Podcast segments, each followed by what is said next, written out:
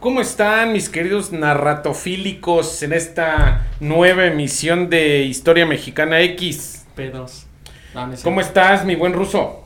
Muy bien, excelente, todo de chingona. Todo. Me, me siento muy bien hoy, no sé por qué, pero esas veces que te levantas del nabo que no te quieres levantar, pero va pasando el día y dices, es un buen día, hoy hay es viernes. Es viernes. ¿Cómo estás, mi buen Tabo? ¿Qué tal? Saludos, mi hermano. Muy aquí andamos integrando al equipo al Octavio. Eh, un mamado aquí que ya saben, coopera con la musculatura. Esos güeyes que se cuelgan de los tubos todos los días. Estamos iniciando una emisión más y, y ahora vamos a hacerla entre tres porque siendo dos, como que nos faltan pendejadas, ¿no? El trío. Tú quieres un trío, más bien. Más que nada, ¿no? sí. Es que los tríos son más ricos. Sin ser enfermos, un trío es divertido, ¿no? O sea, hablando desde los panchos, desde, ah. esa música, ¿no? Ah, ah sí. No sean putos malpensados, güey. Por eso México no progresa, por gente como ustedes. Pues, Fíjense, hace unos, hace unos días, yo andaba ahí en casa y, y observé me puse de metiche en las redes a ver el avance que tenemos en los capítulos. Y me, doy cuenta de los escuchas que tenemos en todo, pues más que nada en Estados Unidos y México. Ahí tenemos uno que otro perdido en Alemania, que no nos contactan los cabrones, o sea... Díganos. A ver, cabrones, me escuchan en Alemania, nos escuchan en, Argentina, en España. Un hola, ¿no? un hola, culeros. O sea, contáctenos en redes sociales y, y salúdenos para que nosotros también integremos con ustedes esta conversación. Muchos güeyes nos escuchan en Estados Unidos. De hecho, ahorita me llegó un, una petición de saludo, pero ya se la peló porque estoy grabando con mi celular. no me acuerdo el nombre. Nos escuchan en, en Simpsonville, en, en Carolina, del Sur. Es una chava que nos escucha ya, amiga de, de un buen colega, Jair Holguín. Un saludo para ti que nos escuchas y gracias y comparte nuestro programa ya y el trabajo que realizamos desde aquí, desde México. De todo corazón, gracias por escucharnos y dedicarnos unas horas de tu semana. Con todo el respeto. Eso. Gracias.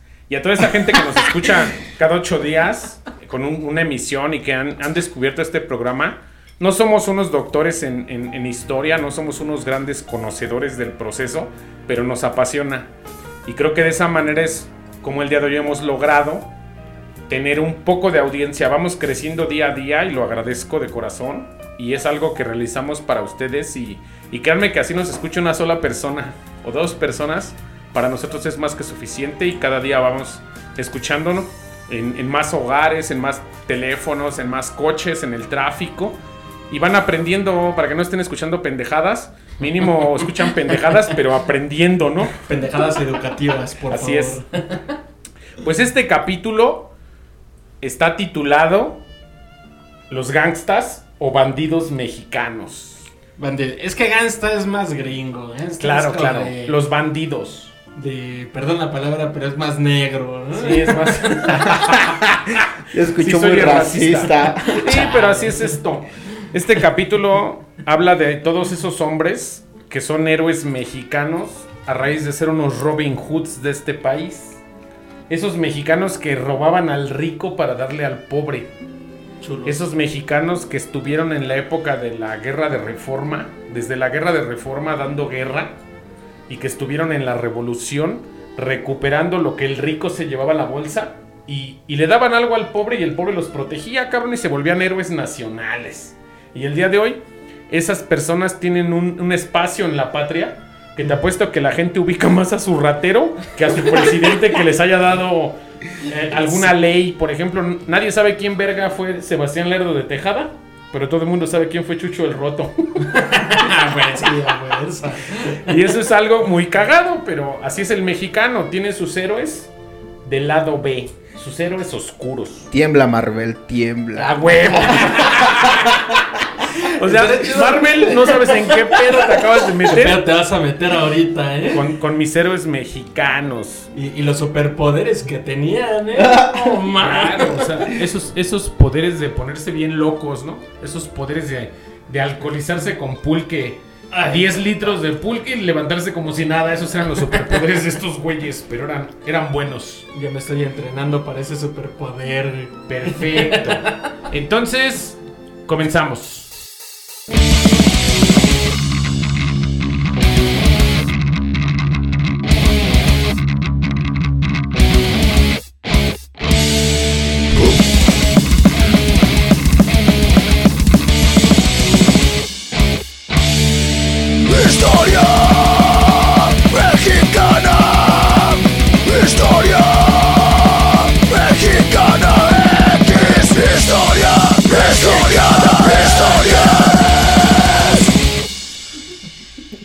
Bueno, vamos a hablar de esos. Oh, es que empezamos mal.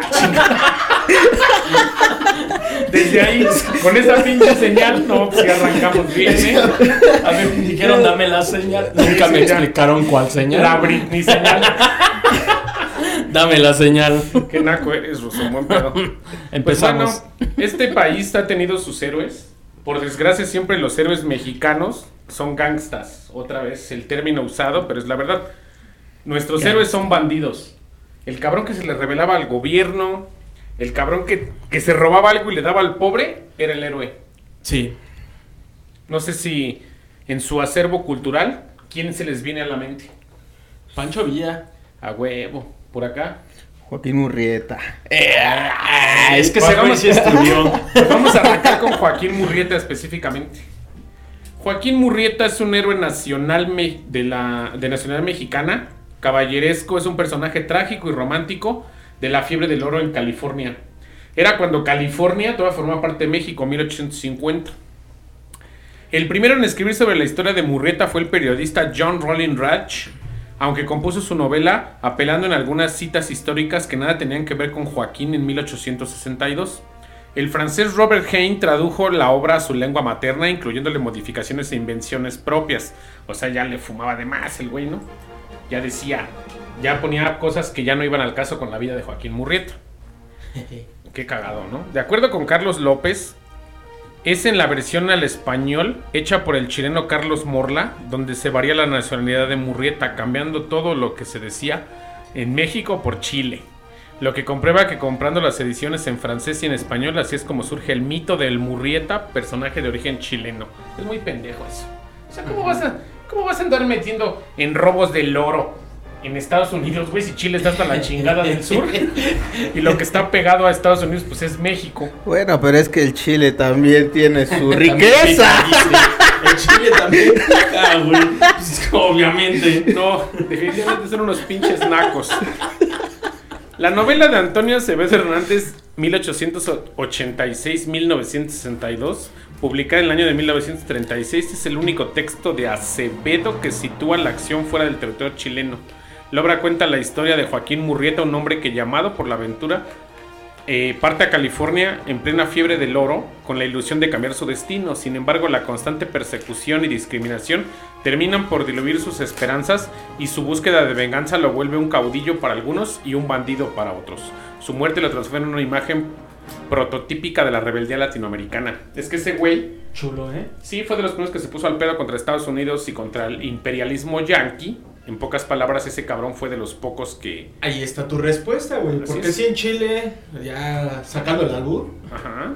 si allá había oro, bueno, habían riquezas en general, ¿por qué se fue a Estados Unidos a? Pues es que...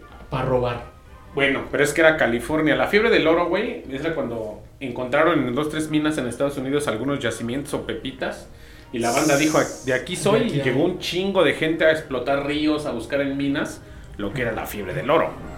Sí, pues.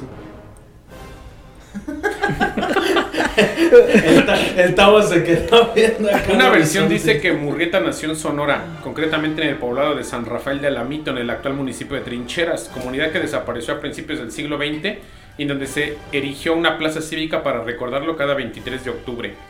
Según la versión de Álamos, la familia Murrieta habría vivido en la hacienda del Alamito, Sonora, a 22 kilómetros de Hermosillo, y él estaba dedicado a la venta de caballos robados en California. En el cementerio de la hacienda está supuestamente enterrados sus dos de sus hermanos. A partir de 1848 llegaron miles de inmigrantes hasta California en la llamada fiebre del oro. Los lavaderos fueron explotados por mexicanos, chilenos, peruanos.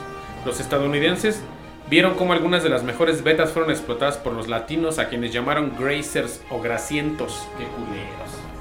Pero desde ahí viene la época del Grazer, ¿no? Ya remontado a los 50 que también eran mugrosos. que Sí, pues es que toda la vida ha sido esa- ese, ese pedo contra el latino, güey. Pero pues a fin de cuentas, ¿dónde estaban explotando? Ese era territorio mexicano. Hasta cinco años antes, 1848, 1847, un año antes, todavía era territorio mexicano, güey. Mira, que, eh, ahorita me estabas diciendo racista por decir negro, pero pues Estados Unidos es el país racista por naturaleza, güey. Claro. Pues al final de cuentas, sea quien sea, ya habían indocumentados para trabajar en las minas, bueno, para buscar las pepitas. Bueno, pero por ejemplo ahí en una parte de la película de Sangre por Sangre es mencionado Joaquín Murrieta junto Un con héroe. Pancho Villa como un héroe. Claro. Entonces, pues bueno, de ahí viene esa parte de que me acuerdo de Sí, Joaquín Murrieta. o- o- obvi- obviamente, eh, de allá de ese lado nos van a ver como este bandidos, desgraciados y la chingada. Y pero sí, de este ¿no? lado vamos a ser héroes.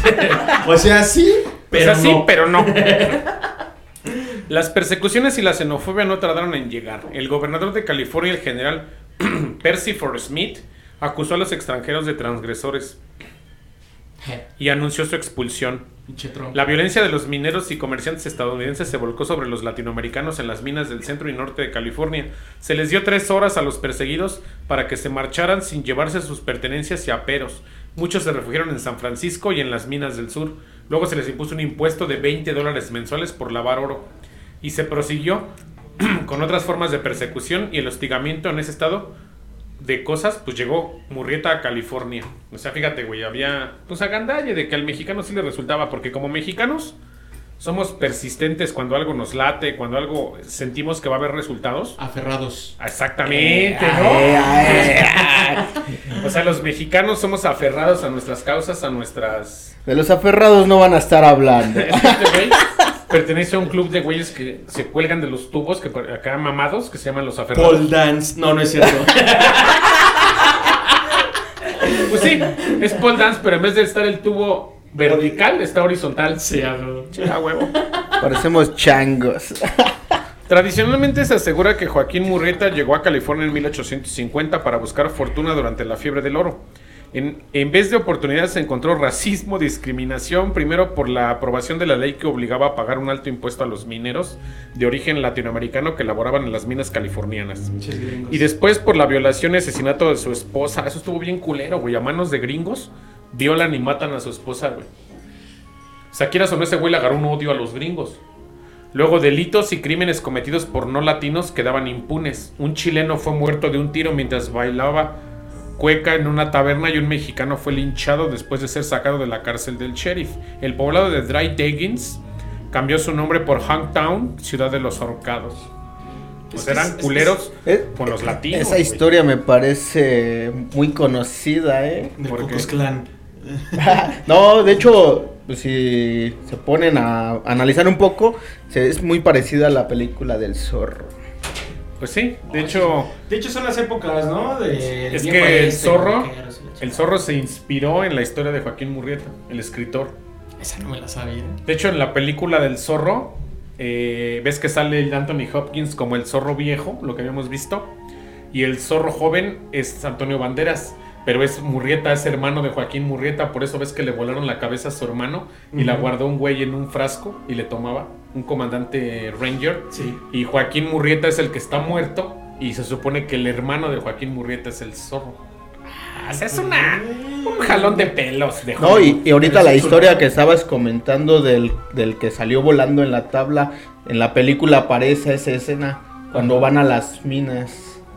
Eh, eh. Sí, sí está jalada la película, pero a final de cuentas sí está contando algo de lo que fue real, ¿no? Claro. Ahora sí que imposibilitado para ganarse la vida legalmente, Murrieta se convirtió en el líder de una banda llamada Los Cinco Joaquines. formada por Murrieta, Joaquín Botelier, Joaquín Carrillo, Joaquín Ocomoreña y Joaquín Valenzuela. En esa época se habían formado otras bandas como la famosa Guadalajara, o la de la Mariposa, o la del Narrato Ponce, o la del Bandido Leiva, o la del Tiburcio Vázquez, o la del Murrieta junto con Juan Tres Dedos. O la de. o El la- Johnny Tres Dedos. ¿eh? Es que buen nombre, güey. El Tres Dedos. el tres dedos, El, no, tres, es para, el tres dedos, ¿no? para El- hacerle el DJ. Ah, güey, Spider-Man, le faltaba. Spider-Man. no había capacidad, ¿no? Le faltaba textura. Entre 1850 y el 53 estos hombres al lado de la mano derecha de Murrieta, Manuel García, conocido como Jack Tres Dedos, fueron responsables de la mayoría de asaltos, robos, asesinatos que se cometieron en el área de Mother Lode en la Sierra de Nevada. Se les ha llegado a atribuir el robo de más de 100 mil dólares en oro y de más de 100 caballos, el asesinato de 19 personas, la mayoría de ellos mineros chinos, para acabar en la chingada. Hablando de chinos en el programa A pasado. huevo. y de haber escapado de tres procesos, habiendo matado a tres oficiales. Hasta el momento no hay consenso acerca del nombre del líder de este grupo, por lo que simplemente se le ha llamado Joaquín. Además de que nunca se supo si se trataba solo de una banda o si había otras. Se supone que la banda era apoyada y protegida por californianos, entre ellos los Robert Livermore.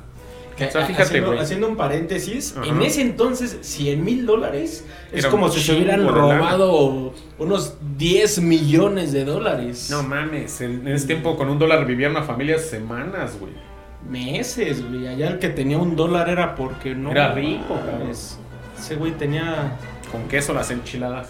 los de gallina de oro. Por no decir huevos. No por nada Estados Unidos quiso esa tierra. ¿Sí? Exactamente. Sí, no. Pero fíjate que yo siento, bueno, es que sí ha de haber habido alguno que otro metiche que explotó antes de que se hicieran las firmas. y le dijeran, ¿sabes qué, güey? Ahí está el cambio, ¿no? Vamos a, a tratar de, a- de apirañarnos y pues se la llevaron, güey. Y sí. Mi 11 de mayo de 1853, siendo gobernador de California John Bigler, se firmó un acuerdo legislativo que creaba los Rangers de California al mando del capitán Harry Love, un ex Ranger tejano, cuyo propósito era arrestar a los cinco Joaquines. El salario de estos Rangers era de 150 dólares, pero además tendrían la opción de ganarse entre toda una recompensa de 5 mil dólares en caso de que se lograra la captura de Murrieta. Y el 25 de julio, o sea, como tres meses después de 1853, un grupo de estos Rangers se encontró con unos mexicanos cerca del Paso Panoche. No sé por qué es el Panoche. Pero así se llamaba el lugar. El Paso Panoche. Ay, pero qué rico. Ah, eso es lo de hoy. En el condado de San Benito, a unos 50 kilómetros de Mother Lode, y como había, como cabía esperar, hubo un enfrentamiento en el que dos de los mexicanos murieron y los Rangers afirmaron que se trataba de Murrieta y García. Pues como había un pago de 5 mil dólares, a huevo, hasta una viejita era Murrieta ahí. Se hubiera quebrado cualquier cabrón. No, es Murrieta, ese güey es Murrieta, güey. Mi abuelita. Mi abuelita también era Murrieta. Los Rangers le arrancaron la mano a García y la cabeza a Murrieta con evidencia de sus muertes. Eso pasa en la película del zorro. Que tiene una mano guardada ese güey y tiene la otra cabeza en un frasco. Tiene las dos. Que es Fíjate la leyenda- cómo unieron la, la historia del zorro, que pues, es ficticia, junto con la historia de estos güeyes. ¿no? Y de hecho hay una leyenda de, de esa mano, no me acuerdo bien cómo se llama la... Pero es la mano más buscada por todos los bandidos. Porque está la leyenda de que el güey que tenía esa mano se había puesto como cera, porque le faltaban dedos. Y cualquier bandido que poseyera esa mano, al momento de prender tú la vela, era la que te indicaba si era buen lugar para robar o no. Esa mano era la de Maradona. La, Era mano, la mano de Dios. Sí, a huevo. Fíjate, las colocaron en un jarrón con brandy para luego llevarlas a Stockton, San Francisco y finalmente por toda California, donde los espectadores podían observar los restos a cambio de un dólar. 17 personas identificaron los restos como de Murrieta, por lo que Love y sus Rangers recibieron el dinero de la recompensa. Sin embargo, una joven mujer que aseguraba ser hermana de Murrieta afirmó que la cabeza no le pertenecía a su hermano pues carecía de una cicatriz característica. Asimismo, se reportaron numerosos avistamientos de Murrieta después de su supuesta muerte. Muchas personas criticaron a Love por haber exhibido la cabeza de Murrieta en ciudades muy alejadas de los campos mineros de donde Joaquín había sido reconocido fácilmente. Incluso se llegó a decir que Love y sus Rangers inventaron la historia de la captura y muerte de Murrieta para cobrar la recompensa, y la supuesta cabeza de Murrieta se perdió durante el terremoto de San Francisco en 1906. O sea, Qué casualidad. es que es algo bien loco, güey, porque antes, ¿cuál, cuál fotografía? Pues sí, ¿no? O sea, ¿quién, quién conocías a un güey? Pues, por su colonia sí lo ubicabas, pero si ya salías poblados lejanos, nadie sabía quién era ese cabrón. Y fue el business de, "Ah, les voy a cobrar por la cabeza y entra toda. Sí, a huevo. Alguien quería cabeza. Poco después de su desaparición, el bandido patriota se convirtió en objeto de historia y leyenda. El primer texto relativo a su vida fue la novela The Life and Adventures of Joaquín Murrieta. The Celebrate? California Bandit en 1854. O sea, luego, luego al año se pone que de su muerte empezaron a salir historias. Firmada por el periodista de origen cherokee John Rowling Ratch como Yellow Beard, donde se narra su vida, aventuras y muerte. La novela cuenta como la esposa de Murrieta fue violada y asesinada por estadounidenses y su hermano ahorcado por un crimen que no había cometido, y como él juró vengarlos matando a todos los yanquis o gringos que se encontrara. Aunque no hay evidencia que confirme que estas cosas le sucedieron a un hombre llamado Joaquín Murrieta, la verdad es que Cosas muy parecidas le pasaron a muchos latinoamericanos que vivían entonces en California. La prosa de Reg ayudó a colocar a Murrieta en un lugar muy prominente dentro de las tradiciones californianas. O sea, para los latinos ese güey era un héroe, güey. Pues sí, porque fue del- de los primeros que se empezó a revelar de toda la mierda que les empezaba. Pero vamos a ser realistas y puede que no haya existido. Según esta investigación, no existe un dato fidedigno, pero si en 1853 él tenía un año de muerto y empezaron a hacer estas historias, pues quiere decir que pudo haber sido del erario imaginativo de la gente y darle un hacer santo a un cabrón. O, o se colgaron de la historia, empezaron a hacer las maldades. y es que es ese güey. Y se hizo la leyenda. Y ya buscamos nada más ese güey, pero no a la periferia. Alguien tiene que pagar. Sí, a huevo. Y si Pues ya sí. existe la leyenda, pues echen la leyenda. Eh, qué Ahora. bolas. Para los mexicanos su imagen se agrandó de tal manera que se le llamó el patrio símbolo de la causa perdida en la guerra de invasión estadounidense de 1847. O sea, lo que habíamos hablado de la invasión norteamericana, el héroe era este cabrón, güey, por California. A México había terminado con el Tratado de Guadalupe Hidalgo y la pérdida de la mitad de su territorio, pero este güey era el, el- como el que representaba ese, ese mexicano robado allá. Muchos mexicanos, estoy de acuerdo, o, no me dejarán mentir, no tenían garantías del gobierno. Si ahorita, güey, lo que sucede en la capital del país, a la gente que está en Tijuana le vale madre. A la gente que está en Tijuana, en Ciudad Juárez, en, en Nuevo Laredo, Tamaulipas, en Piedras Negras, Coahuila, que son ciudades fronterizas, güey, viven con leyes norteamericanas, narcotráfico, conflictos muy locales, pero su comercio, su comida, su ropa, sus coches, su moda es norteamericana. Sea, esa gente vive más con, con por decirlo así, con costumbres norteamericanas que con lo que pasa en la Ciudad de México. Imagínate en esos tiempos. No, bueno, y es que también igual todas las ciudades del norte están alejadísimas de, de la ciudad y, y pues imagínate un país con tecnología, con el varo y pues por lógica yo también estaría allá, güey. Y eso sucedió, güey. O sea, muchos mexicanos, no voy a negar que fueron felices al ser absorbidos por Estados Unidos. Sí. Muchos mexicanos con patriotismo quizá no les gustó. Pero la gran mayoría, güey, se quedaron de aquel lado porque tuvieron mejores garantías. Aquí en México se estaban rompiendo la madre Benito Juárez y, y el Maximiliano de Habsburgo para ver quién gobernaba. Y en Estados Unidos ya tenían garantías y tenían procesos en orden. Y Aquí como lo que se comentaba en otros programas, aquí en México era puro madrazo, madrazo, madrazo. Y allá había seguridad. Y allá arriba ya había soberanía, entre Así comillas, y vámonos allá arriba. Según la historia de Rich, Joaquín Murrieta y sus hombres refugiaron en los alrededores montañosos de la zona de California de Mother Lode. Integró a sus compañeros los cinco Joaquines en un sólido grupo, por lo que la simpatía de los habitantes mexicanos aumentó por sus operaciones y su efectividad. O sea que pues, tenía sus fans por andar de culero. Es- eso de los Joaquines me suena puro joto. Sí, los jo- ¿Son los Jotines o los Joaquines? Así Joaquín Mureta y sus hombres fueron la expresión sublime de los deseos de los mexicanos de sacudirse el yugo de los anglos. Y de su muerte la admiración de sus compatriotas se reflejó en canciones y corridos que conforman hoy su propia épica. O sea, pues la gente sí, sí lo tomó como una bandera de ese mexicano que le hacía ver su suerte a los gringos. A huevo, por putos. De- desde ahí empezaron como que el resentimiento gringo hacia el mexicano, ¿no? Así es. De que empezaron, ah, pinches, como diría el trompetas.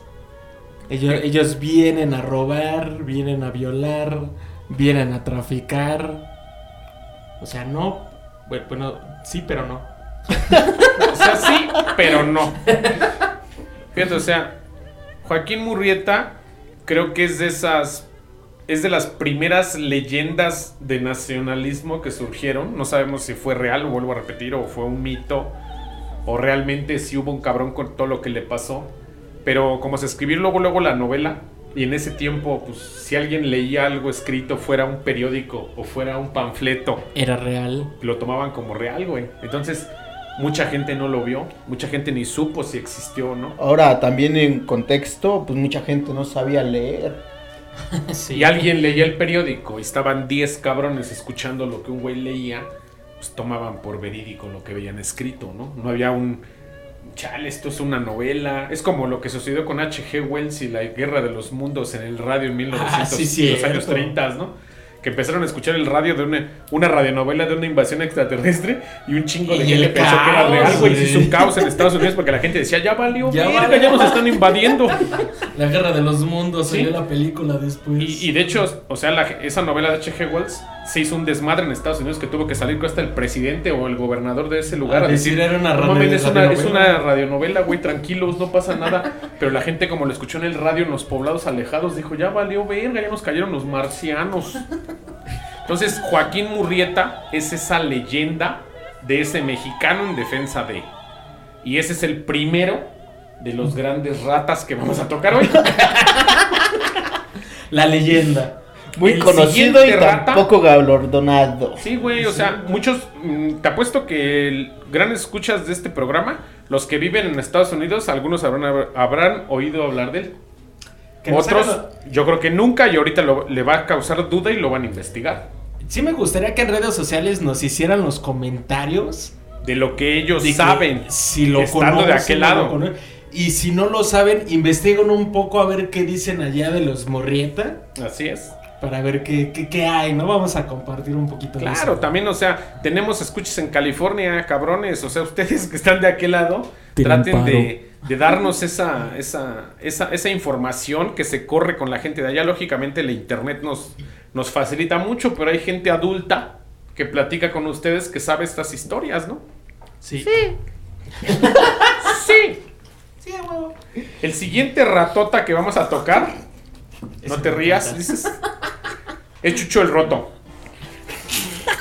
Oh, chingada madre. Chucho el Roto. Me, me suena como acá el compa de la tienda de la esquina. Ándale, bien voy, roto. Voy, voy por uno- voy por unos chetos allá con Chucho el Roto. Sí, a huevo.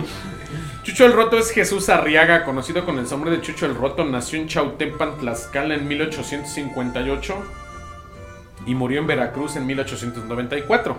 Este güey sí hay más hay más realidad en su historia porque ya fue más pegado Sí, al siglo. XX, güey. Fue finales del siglo XIX y por consecuencia ya hay más información de él. La doctora e historiadora Sofía Valencia lo señala como nacido en Chautempan, o sea, en Tlaxcala, del linaje del presbítero y bachiller don Pedro de Arriaga, quien ciertamente fungió como cura párroco de esta ciudad de Chautempan en 1836 a- y 1850. Eso lo llevó a radicar aquí por muchos años con su familia, habiéndose casado en esta ciudad con una de sus hermanas, para empezar. Y, Ya desde ahí ya empezamos y mal. dicen que los de Monterrey, que Con, no sé qué. con razón dicen que es roto. Qué culero su caso, güey. Los papás. Pues imagínate, güey, cuando dice la gente es que sus papás son primos y está pendejo. Ahora imagínate, sus papás son hermanos, güey. No sé por qué salió así mi hijo. Pinche roto. Fíjate que, fíjate que en una parte yo encontré que también lo conocían como el ladrón de las mil caras. Ahorita vamos a ver por qué. Pinche güey deforme. Sí, a ver. Fíjate, o sea, su, su mamá pues, era, era hermana de su papá, güey. Se ha agregado además que su nacimiento se dio en el barrio de La Cuenda, que se ubica sobre la calle del Gallito, hoy mejor conocida como Manuel Saldaña Norte, o bien en casas contiguas a la misma, allí en Chautempan, Tlaxcala. Se asegura que su cautiverio se debió a la venganza, porque bueno, se fue a dar al tambo, ¿no? De la venganza de don Diego de Frisac, un hombre de origen francés, tío de una mujer que ese güey andaba rondando, ¿no? Güey billetudo. Así es, güey. O sea, es un hecho que él comenzó una vida con carencias, güey, e intentó buscarse una, una, una mejor manera de vivir, pero pues en ese tiempo, ¿qué trabajo ibas a tener, güey? Chale. Eh, ¿En ese entonces o ahorita? No.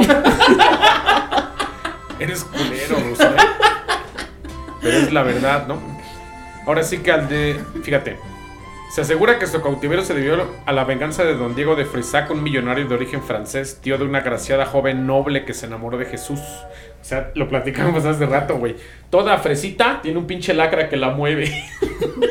El típico chacal para que me cuide. Así, güey. Y me rompa el hocico también. Sí, es una francesita, güey, que conoció en ese momento a un joven que era un pobre y honrado carpintero, güey. La mujer se llamaba Matilde de Frisac, era francesa.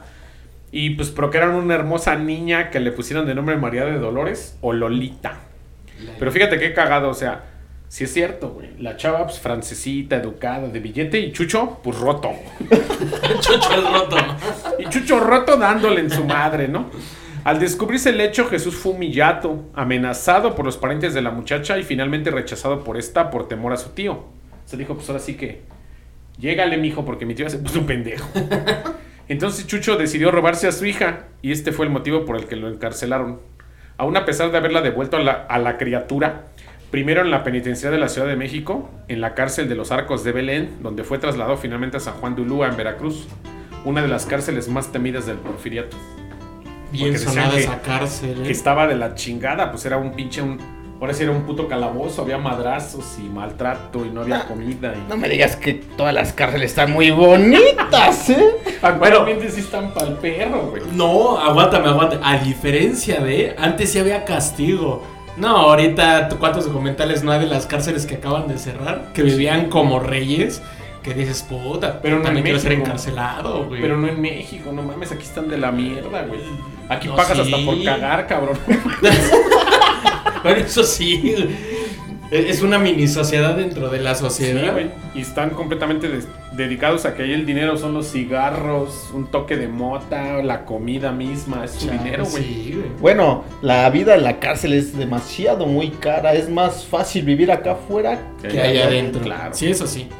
Eso sí. Las estafas de Jesús Arriaga llegaron a ser famosas y a sorprender a mexicanos y extranjeros por ser un astuto e inteligente ladrón quien sin embargo usaba la mayor parte de lo robado para socorrer a los necesitados. Es lo mismo que hizo Murrieta, güey. O sea, son los Robin Hoods de México. Que a la gente pobre, pues ahí le va. Alivianamos a la gente que necesita y puta, al mismo pueblo los cuida, güey. Ese resentimiento social de que crecimos sin nada y esos güeyes porque tienen mucho, pues Así los es. voy a quitar y miren, ya llegó el paro. Las autoridades del porfiriato no podían aprenderlo, a él ni a su banda, y a pesar de realizar sus atracos en la Ciudad de México. O sea, imagínate cómo lo traían al güey de perseguido, ¿no? La diferencia es que antes no existía Facebook para estar faroleando todas las mañadas que hacías y por eso no te agarraban. Bueno, pero es que también él aprendió a robar de una forma muy particular. Es, es- es- ese es un paréntesis. Fíjate. en el que, bueno, vas. Es que era conocido con el sobrenombre de Chucho el Roto, porque para llevar a cabo sus estafas acostumbraba a vestir con suma elegancia, al estilo de los adinerados de sus tiempos, que en pleno porfiriato los llamados rotos eran elegantes o catrines. O sea, la palabra roto en ese tiempo era un güey, ah, puto. al revés. a O sea, que- ahorita estás roto, estás de la verga, pero en ese Sí. tiempo no, güey. Si estabas roto era que tenías para vestirte chido y para verte bien. Bueno, pero por ejemplo, aquí, eh, ¿de dónde aprendió esa, esa particular forma? Pues literalmente fue por. por. Pues andaba dando una francesa, güey. O sea, Ah, sí, yo también sería un Las elegante. no Sí, mames. es que, o sea, Hay que ¿qué, querer qué apantallar. círculos rondaban, no? Porque no la conoció, no creo que la conoció en la coladera. Debió haber ido a algunas fiestas, algunas comidas o a trabajar a casa de gente de varo y pues se le pegó la maña, ¿no? Fíjate. A lo largo de casi 10 años y en compañía de sus secuaces apodados La Changa, El Rorro, Juan Palomo y Lebrija, esos cuatro güeyes oyen lacras. Háblale a La Changa, ahorita lo No, no mames. El Rorro, ¿Cómo desde antaño están esos apodos? mis apodos, ¿no? El El Juan Palomo. Rorro, Juan Juan Palomo Palomo. Es como acá en la crilla, pero el rostro, ¿no? El Ándale, sí. Háblale al rorro. Fíjate, robó y estafó, pero asimismo luchó en favor de los desposeídos, convirtiéndose en uno de los ídolos más queridos del pueblo, ya que robaba a los ricos para ayudar a los pobres. Ese Robin Hood. A huevo, ese Robin Hood de aquí de la Ciudad de México.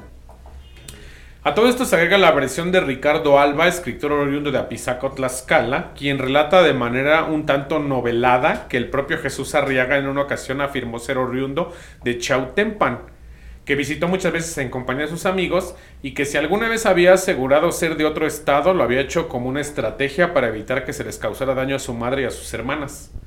Cuentan varios vecinos que lo llegaron a ver en un carruaje siempre cerca de las colonias de Tacuba, Popotla, Tlaxpana y Anáhuac, saludando siempre con cortesía que se le daba.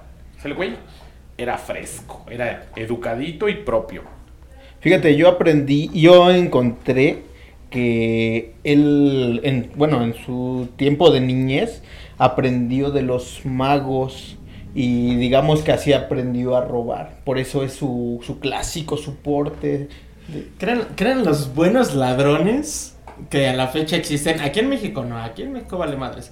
Pero por ejemplo, amigos que tengo en el extranjero, que cuando los ro bueno, cuando llegaban allá, los llegaban a asaltar, era así de, güey, me robaron.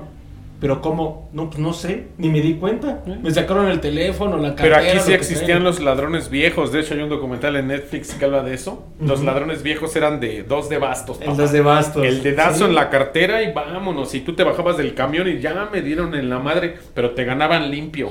Sí. Yo te gané, güey. No te robé, te gané, Y, ¿no? y lo- y- y yo sí les decía, ay, güey, qué poca madre. Me decía, no, güey, pues tú ni me di cuenta. Pero es, esa no es una forma de robarte, güey.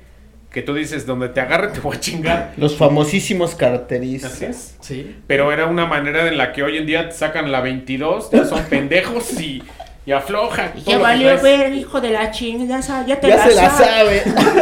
Ya te la sabe, ¿para qué te la cuento? Exactamente, güey. Y, y en ese tiempo era hasta una escuela de rateros, ¿no? Había una educación para Eso era robar. clase. Esos sí eran gangstas, no los mamones de ahorita que... por- Sacan la 22 y ya te quieren robar a la fuerza. No, antes había educación para chingarte. Te seguían caminando ahí en el empujadero, presta. El tamaño del fierro es la falta de los huevos. ¡Ah! ¡Qué palabras tan sabias de mi colega el ruso! Filosofando. Eso chinga.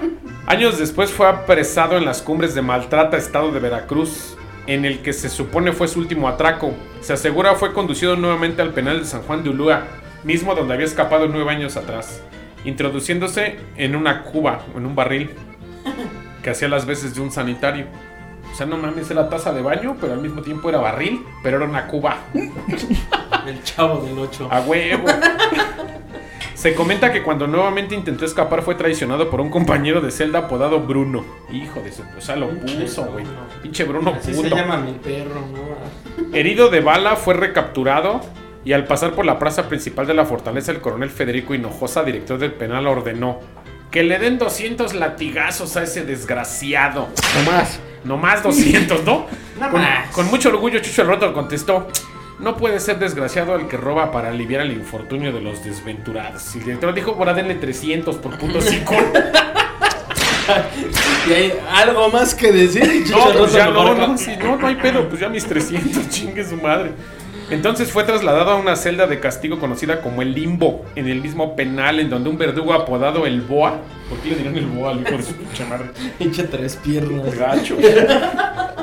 Cumplió la orden, para ello se dice el verdugo recibió previamente 1200 pesos oro de mano de Matilde de Frisac, la madre de Lolita, o sea, su vieja, con el fin de evitar que Jesús muriera en el acto, pues el verdugo sabía cómo golpear. Dijo, "Ay, me voy a hacer pendejo, que lo madreo y le pego a la pared, ¿no? La boa me acordé del negro de WhatsApp y si mataba golpeando le, di- le, le daba unos vergazos. No mames, imagínate si era la boa, no mames. Pinche volteada de calcetín que le iban a dar. No, No, mejor unos latigazos. Toma, toma. Del limbo lo llevaron a la enfermería del hospital más antiguo de Veracruz, el San Sebastián, donde oficialmente murió el 25 de marzo de 1894 a los 36 años de edad. El cuerpo fue recibido por Matilde de Frisac, Lupe, hermana de Jesús, y Lolita, su hija. El féretro fue custodiado por guardias contratados por Matilde y trasladado por ferrocarril a la Ciudad de México para que se le diera cristiana sepultura. Las tres mujeres acompañadas por un marqués austriaco de nombre desconocido y prometido de Matilde de Frisac, abordaron un barco de vapor que las llevaría a Europa. Pero este güey sabíamos que se cambiaba de ropa y se disfrazaba para robar. Pues siento como que aquí Hay algo medio encerrado, ¿no? turbio. Sí, Dice, en cuanto a los restos de Jesús Arriaga, cuentan que cuando abrieron el féretro en la Revolución, ahí en 1910, para checar, porque había mucho ratero en la época de la Revolución que abría féretros para robar los cadáveres, Esta ropa está se dieron cuenta que el, el féretro estaba lleno de piedras. Y así que no se pudo saber más de él. O sea que igual no murió, güey. Según murió en el hospital, de la putiza que le dio el, el, el boa. Pero Pero como como el le boa, había- como le habían pagado, el Sí. boa no le pegó. Este güey se hizo el muerto y se peló, güey. Qué chingón, la neta. Qué Sin embargo, en la historia. Ciudad de México, en el Panteón del Tepeyac, en la villa de Guadalupe, se encuentra la tumba de a quien fuera su hija Lolita, cuyo nombre completo fue Dolores Arriaga del Frisac. Qué cagado.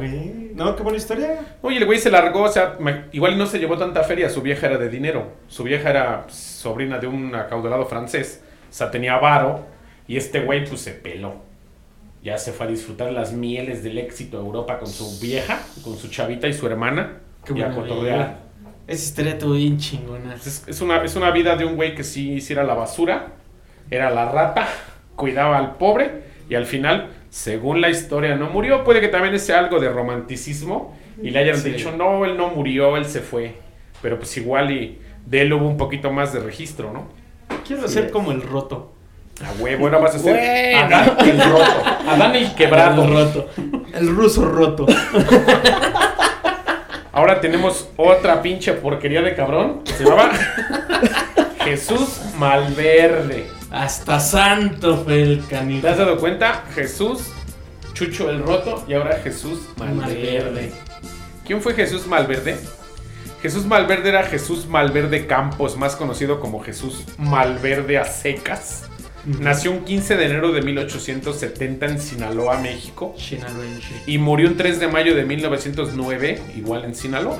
O sea, tenía 39 años de edad. Fue un bandido mexicano que nació en el estado de Sinaloa, que habría sido salteador de caminos y es venerado como santo por algunos.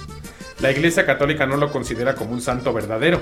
Su culto se ha extendido por todo Sinaloa y fuera del estado. Se le han levantado varias capillas. La primera de ellas se construyó en Culiacán, también en Tijuana y en Badiraguato. Hijo, donde está la mera bronca del narco, ahí está Jesús Malverde. Fíjate, Chihuahua, otro estado que también tiene, tiene capilla. En la carretera que lleva a la ciudad de Aldama, Colombia y Los Ángeles. Malverde es conocido como el bandido generoso, también como el santo de los narcos. Para muchos fue una especie de Robin Hood. Otro cabrón, ya son tres. Es que sí, güey. so- Son héroes nacionales. Que, bueno, por la época fue lo único que dijeron: Este güey sí hay que santificar. Sí. Nos ayudaron. Fíjate. Eh, mm, Malverde era un apodo derivado del mal verde, dado que realizaba sus saltos entre la espesura del verde monte. Era católico, gustaba ir a la iglesia del pueblo y su frase era ayudar a mi gente en nombre de Dios. Era religioso, ratero, todo tenía el culero, ¿no? Fíjate. Tenía de No, todo pues ya empezamos. Ya, Ya se empezó. Ya se nos empezó a desarmar el Se a escenario. caer el estudio poco a poco. Ay. No, hombre. Los relatos sobre su vida son muy variados. Es imposible dilucidar qué aspectos son reales y cuáles son inventados. De acuerdo con las creencias, delinquía en los altos de Culiacán durante la primera década del siglo XX. Asaltaba y robaba a hacendados, familias adineradas de la región, entre los que se encontraron los Martínez de Castro, los Tarazonas, los Redo, los de la Rocha o los Fernández. Posteriormente repartía el botín entre la gente pobre. Se afirma que la muerte por hambre de sus padres, víctima de los abusos de los terratenientes, fue lo que lo motivó a andar de culero. Según la tradición, antes de hacerse al monte, Malverde podría haber sido albañil u obrero en el tenido de las vías férreas. Se cree que había trabajado en la obra del Ferrocarril Occidental de México y en el Ferrocarril Sudpacífico, línea que llegó a Culiacán desde el norte en el año de 1905. Sus asaltos y adineradas, a adineradas personas hicieron que el entonces gobernador del estado, el general Francisco Cañedo, compadre de Porfirio Díaz, ofreciera recompensa por su captura. Perseguido por las autoridades, Malverte habría muerto el 3 de mayo de 1909. El día de la Santa Cruz. Así es. Sí. Bueno, pero está medio curioso esa parte que nos contaste al principio de los Jesús. A ver, ¿me Sí. podrías ahí? Pues es muy cagado que religiosamente la gente pues creía en Jesús, ¿no? Y aquí sus rateros también se llaman Jesús, ¿no? Y también son de zona pobre. La muerte de él es el día de que crucificaron a Cristo, el día de la cruz. Por eso ahí viene tanto la mitificación para santificar. Exactamente, güey. O sea, es una mitificación de héroes con fechas Todo- trascendentales en la todo fue iglesia cayendo al punto. Para, para conectar y darle su santidad a cada uno de, de sus héroes, ¿no? Pero, y, y- y de la parte que dijiste, eh, está bien chingón eso de... Bueno, de los tres personajes que se han contado ahorita, todos han tenido como que ese estigma de sufrí esto, sufrí aquello, sufrí lo otro. Y está chingona, la, por ejemplo, aquí Malverde, eh, sí, en la parte del sufrimiento por los hacendados, los adinerados y todo eso, por eso les va a romper la madre para darle a los que nos hicieron falta. Así es, lo mismo pasó con Murrieta, le matan a la esposa, la gandalla de los gringos, a Chucho Es el Roto que es- se casó con la francesa, o sea, esa- ese pinche pugna contra los ricos de los pobres y de les voy a quitar para darle. Que ahí voy a regresar al principio, como decías, cuídate Marvel. Y sí, porque el- es que al, al principio de, de todos los cómics, cuando ves al villano, tiene traumas así de ese estilo. O, o ni siquiera son los héroes o Así como el guasón. algo así. O, o, por ejemplo, el- dentro del universo mal, hablamos de Punisher que les pasó algo tan mal. Que no es héroe, pero tampoco es villano, pero pelea por una causa propia. Justa. No mames, si has Marvel, al chile aquí tienes unas ideas que Chucho no, el Roto rifa más que Iron Man al chile. Así como la neta. Imagínate sus superpoderes, güey. No, hombre. La- la- Los frijoles mágicos. como el programa pasado. Netflix nos debes un varo. Ahorita Marvel, que ya es de Disney, pero nos deben un varo si sacan una idea de esto, ¿eh? Nos Ah, deben huevo. un varísimo. Es irse a trabajar crudo era el poder de este güey, ¿no? No hay pedo. Nos tenemos hasta la madre de la noche. Mañana vamos a trabajar. Y si no bebías, no trabajas, ¿eh? Porque es, no, es como la kriptonita no beber. Claro. No existe acuerdo sobre la forma en la que murió. Según algunas versiones fue aprendido por la policía y ejecutado. También se cuenta que un compañero lo traicionó para cobrar el dinero ofrecido por el gobierno. La narración más extendida en que recibió una herida de bala en un enfrentamiento con las fuerzas de la ley que le produjo una gangrena. Malverde, sabiendo que no sobreviviría y que la recompensa por su, su captura aumentaba, soportó mientras pudo antes de pedir a un amigo que lo entregara para recoger la recompensa y repartirla entre los pobres. Ay, güey, te vas se sacrificó para que la gente O sea, después de muerto todavía le ofreció a la gente. Claro, en torno a la figura de Malverde se ha desarrollado un culto sincrético que une creencias propias del catolicismo popular y otras que la Iglesia Católica Romana considera supersticiones, por lo tanto muchas veces heréticas e idolátricas. O sea, este güey fue un mito cabrón. Al no haber sido aceptada su santidad por la Iglesia Católica y siguiendo la ortodoxia católica, normalmente no se le denomina santo, sino un ánima, es decir, un alma. Su figura ha ingresado en la religiosidad popular junto con figuras como la Santa Muerte, de los que se pueden también encontrar representantes junto a las imágenes de Malverde. En general el culto está fuertemente impregnado por los usos y costumbres del catolicismo, siendo un ejemplo de esto la celebración de sus novenas. Desde el fallecimiento del bandido se forjó la reputación de una especie de Robin Hood que lo ha hecho popular entre la gente pobre de Sinaloa. Muchos solicitan su intercesión y se la han atribuido diversos milagros, curaciones y bendiciones. Desde devolver una vaca perdida a su dueño hasta curar cáncer de alguna persona. Este güey es cabrón, ¿eh? Sí, a huevo. Güey, si yo me muero y me santifican, yo hasta hago paz mundial, ¿eh? A huevo, yo te llevo tu veladora, tú no tienes Si a mí pedo. me ponen veladora, yo les curo la gonorrea, abortos espontáneos, amanecer sin cruda. Santifíquenme, por favor. A huevo, yo, yo te voy, yo te voy a hacer santo, Ruso. Yo te voy a hacer santo. Sí, eh, empiezan a poner veladoras y ya conociéndome ya saben que, que este, ¿cómo se llama? ¿Qué glorificaciones les puedo dar? El milagroso. Ya estás. Tras su ejecución hubo una proclama gubernamental prohibiendo la inhumación de los restos, quedando estos a la intemperie y pendiendo de un mezquite a manera de escarmiento. Según otras versiones, su cabeza se le cortó y colocó en un árbol a la vista de todos, como advertencia a sus partidarios. Con el paso del tiempo los restos cayeron al suelo. Fue cuando los habitantes del viejo poblado de Culiacán comenzaron a arrojar piedras para proteger el cuerpo, pues aunque la restricción se aplicaba a un entierro, en ningún lugar se prohibía empedrar, porque dijo el gobernador que quien lo enterrara lo iban a colgar igual que a. Entonces la gente decía, pues ni pedo, güey, ahí Bueno. se los buitres. Pero eh, por ahí hay una historia que cuenta del gobernador, por qué le tenía tanto, tanto odio. Y se dice que, que Malverde, mm, bueno, que el gobernador lanzó una apuesta contra Malverde, que, que si lograba robar una espada que tenía en su poder, que le iba a perdonar todos los todo lo que había cometido. Y pues ya te la sabes, Malverde pues se mete Se a la, la chingó. casa. Ya te las... ah, Y no se la perdonó, dijo, ah, te pasaste de verga, viniste a robarme.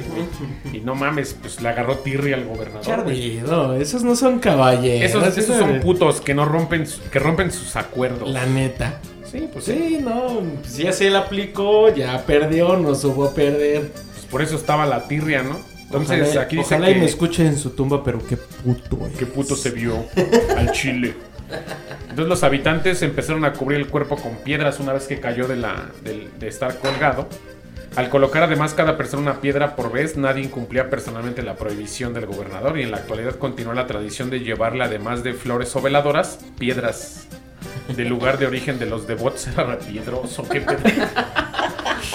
Como forma de rendir un culto es llevarle una piedrita, ¿no?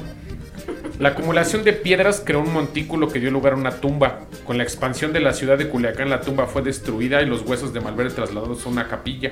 El sepulcro de Malverde atrae a miles de devotos cada año.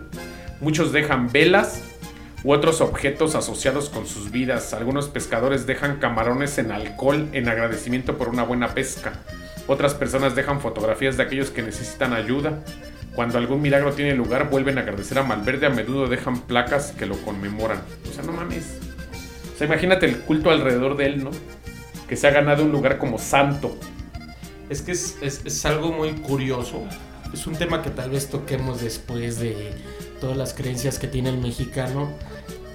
Pero ya hablando filosóficamente, Ay, voy a empezar a filosofar. Así Aquí ya me voy a poner serio, ya voy a dejar de ser este- San Ruso el roto. Sí. Aquí voy a intentar no ser vulgar porque son temas que me encantan. Pero en parte de Latinoamérica, especialmente los mexicanos como ejemplo, todas esas partes eh, místicas que buscamos encontrar, los mexicanos somos los primeros en encontrar la devoción a algo o a alguien, específicamente a alguien para la suerte, para los problemas y todo. Y la verdad no es bueno, perdón por decirlo en general, pero no es bueno, porque desgraciadamente como ser humano siempre hemos buscado la explicación del qué hay más y para no encontrar esa explicación encontramos una deidad como desde la antigüedad el dios del sol, el dios de la luna, el dios del aire, el dios tierra, lo que sea. Pero como mexicano, encontrar una deidad para robar, este, porque ya la vida la tengo de la chingada, pero pues me la paso baqueteando 24/7 y le pido a mi santo que me caiga dinero de la nada, pues está de la verga, ¿no? Y si lo logras, Es que está cabrón, güey. O sea, esas si son le las llevas- partes, sí. güey, o sea, es parte de la fe, güey, del sincretismo de la gente. Se me hace muy cagado que dijeran, te voy a dejar tu veladora, Malverde, y unas piedras, pero ayúdame a que pase mi cargamento para el norte. Y, y lo logran, cabrón.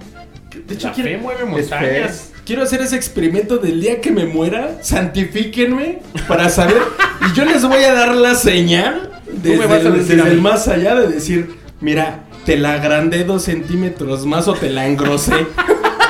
A huevo, ahí se va a ver si realmente el ruso va a tener poderes para llegar al Vaticano y le voy a decir al Papa, mire, el ruso me la agrandó dos centímetros. Ya, ya vi cuál es su señal. Deme su señal acá una nube, ¿no? Con la Sí, a señal. Es la ruso señal. Y tenemos, por último, a otro cabrón. Cabroncísimo que hasta película le hicieron. Así es. cabrón. Fíjate, todos han ganado. La película del- de Malverde está de la verga. Discúlpenme que les agreda su trabajo, pero qué película tan culera. Deberían de hacer algo mejor. Hace Netflix. poco le, le empezó a hacer una producción Univision o Telemundo. Creo que le hicieron una producción en Estados Unidos, pero pues nada que ver, güey. Necesita hacer algo mexa. Algo que Sí. sea de este barrio para que baile. Netflix otra vez. Así Estamos dando una idea bien chile. cabrona. La están cagando, o sea, que hay madera, ¿no? Ya, ya ganamos como 3 millones de dólares con producciones vergas. Así es. Pero no me valoran. No nos valoran. todavía. El último de la lista es el Tigre de Santa Julia. Al que agarraron cagando. Ese mero. Qué cagado, ¿no? Y algo, hoy nomás esto. José de Jesús Negrete Medina. También se llama Jesús. También Jesús. Como Jesús Malverde y como Chucho el Roto. Chale, Qué cagado, güey. Este güey nació Ta, ta, ta, ta. En Guanajuato, en, Cuam- en Cuara- Cuarámaro, Cuerámaro, Cuarámaro, Cuarámaro. en 1873. Y murió el 22 de diciembre, que es por ahí las fechas del solsticio de invierno, eh, de 1910. Qué casualidad. Por ahí ya también Jesús, había otro. sí, otra- sí. Murió cuando muere el sol, en el cambio del solsticio. La fecha en la que literalmente pasa los tres días muerto Cristo o el sol, según el movimiento del sol en la tierra. Y es el mismo día que muere él. También murió baleado en esa misma fecha o por ese par de fechas trascendentales en el giro solar, Morelos, este, fusilado en esa fecha del 21-22 de diciembre de 1815. Cuando tengo un hijo lo voy a llamar Jesus. Ah, güey, morir. sea la rata, ¿no? Fíjate, él fue soldado y posteriormente bandolero durante la época de Porfiriato en México. De su vida real se ha hecho una leyenda. Ahora sí que vamos a escucharla, ¿no? Nació en agosto de 1873, sus padres fueron José Guadalupe Negrete y Luisa Medina. Quedó huérfano de madre al momento de su nacimiento. Durante sus primeros años se dedicó a las labores del campo e ingresó al ejército en 1895 al tercer batallón de artillería como soldado raso, logrando obtener el rango del sargento segundo. Solicitó su baja y se trasladó a la Ciudad de México. Vivió en el antiguo barrio de Santa Julia, que debe su nombre a la ex hacienda de Julia Gómez, que actualmente corresponde a las colonias Tlaxpana, Anáhuac y Anáhuac 2 de la delegación Miguel Hidalgo. O sea, vivía en Lomero Lacra, güey. Ahí donde está la Pensil. Es como la tradición, ¿no? De Ahí donde está la. Argentina y la Pensil, que son esas pinches colonias culeras de ahí al lado de Polanco. De ahí mero vivía este culero. Un saludo, banda. Yo los amo a todos. Besos. En el De acuerdo a las Esquinas. publicaciones de la época, formó una banda con Tranquilino o Tomás Peña, Fortino Mora y Gregorio Mariscal. Pedro Mora para asaltar la hacienda de Aragón. Fue aprendido y consignado a una comisaría de la cual logró escapar matando a dos policías. A partir de ese momento se le conoció como el Tigre de Santa Julia. Cor- sus correrías fueron conocidas ya que su historia fue publicada en el periódico El Imparcial, quien lo describió como un troglodita. A huevo, un pendejazo bien hecho.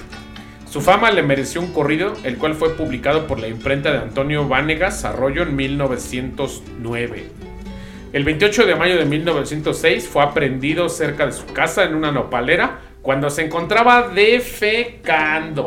Cagando, pues, aventando el O sea, cake. por eso aplica esa de me agarraron como al tigre de Santa Julia porque Sí, agarró cagando. porque te agarraron ahí estacionando el topaz, este, a- liberando la nutria, talando el tronco. Oh, sí, estacionando el topaz. No, hombre.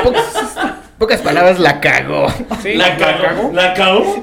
La cagó y lo trenzaron. Ese lugar donde lo agarraron corresponde a- al actual callejón del Nopalito. No sé que desconozco bien dónde está. Sepa la verdad. Cuando se encontraba defecando, pues ya chingados, ¿no? Después de haberse solicitado en cinco ocasiones la pena de muerte y a pesar de los esfuerzos de su defensor justo San Pedro por salvarle la vida, finalmente fue fusilado el 22 de diciembre de 1910, El justo San cuando Pedro. tenía 37 años de edad.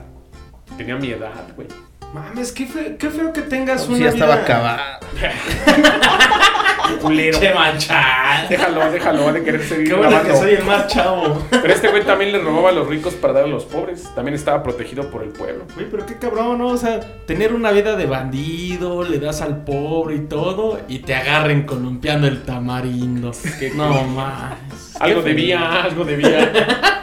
Fíjate, la forma como fue capturado dio origen al refrán popular, lo agarraron como al tigre de Santa Julia, agarraron cagando, pues. el cual se aplica de forma general a quienes son capturados infraganti, o por el contrario a quienes son sorprendidos en prosaica actividad que los distrae de su deber.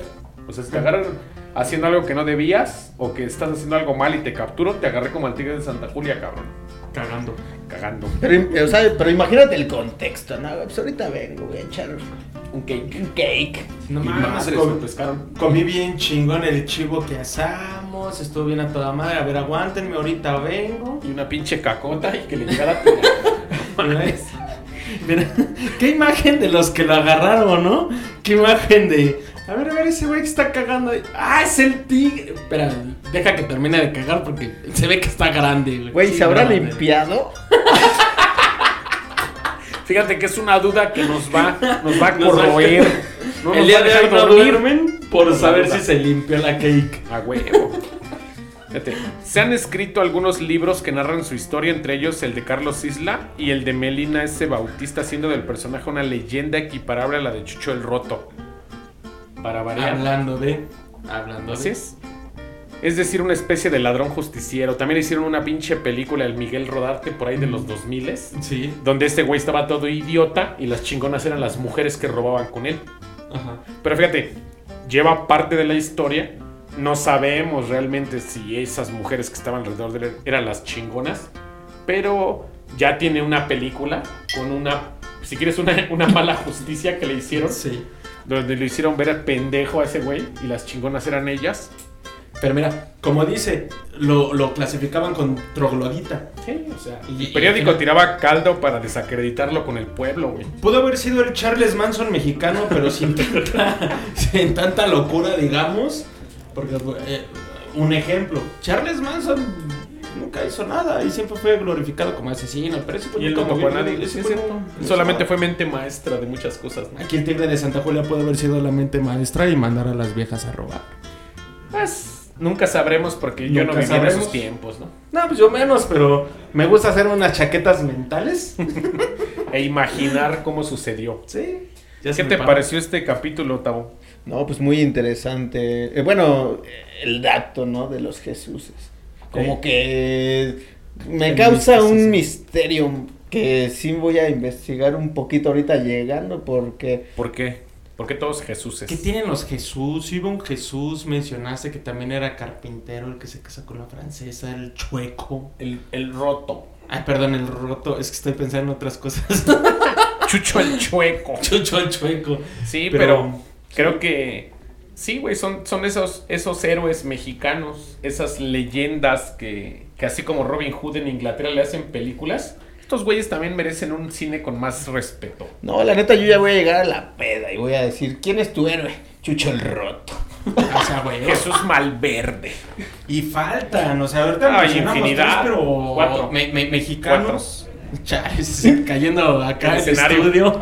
Se sigue desarmando el escenario, güey. Me siento como que se está yendo por un hoyo negro, pero así. Al rato, Hablamos te- al rato te va a caer Malverde, güey. Claro, porque hablamos de Jesuses y, y, y esto no nos había pasado, güey. Se desarma el escenario Se solo. empieza a desarmar. el- Pero, o sea, es- es- es, es cagado esa parte en la que existe mucho, vamos a llamarlo héroe entre comillas, porque mal visto por unos, bien visto por otros, beneficiados algunos, beneficiados muchos, en los que, pues sí, tú como bandido, me gusta esa idea, no lo voy a promover, pero como cantó Molotov, ánimo delincuencia. Pero, güey, robarle a los que tienen un chingo para los que no tienen nada, sí fueron héroes. Claro. La verdad, por esa parte sí fueron héroes y por eso fueron glorificados, por eso tuvieron su historia. Es como cuando la vez que me estabas platicando que Hollywood quería hacer una película de Pancho Villa. La hizo.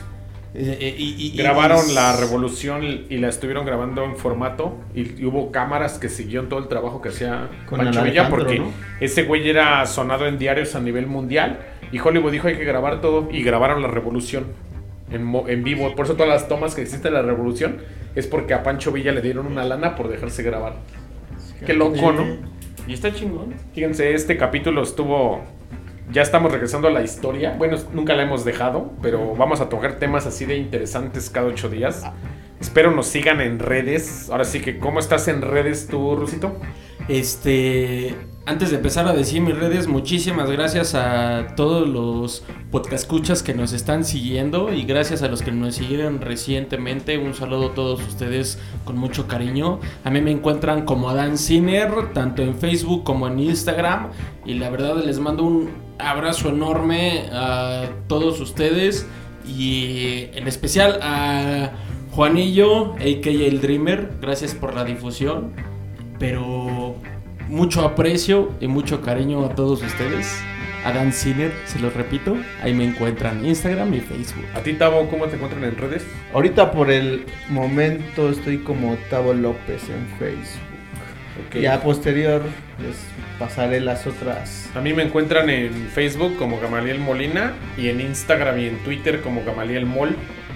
Ahí si quieren seguirme, contactarme, hacer preguntas de esto o en su defecto meter comentarios de lo bueno o malo que sonó este capítulo, de los comentarios que quieran hacer, de las dudas, de las correcciones a las pendejadas que dijimos, porque a veces cometemos ese error de pues dar por hecho una fuente.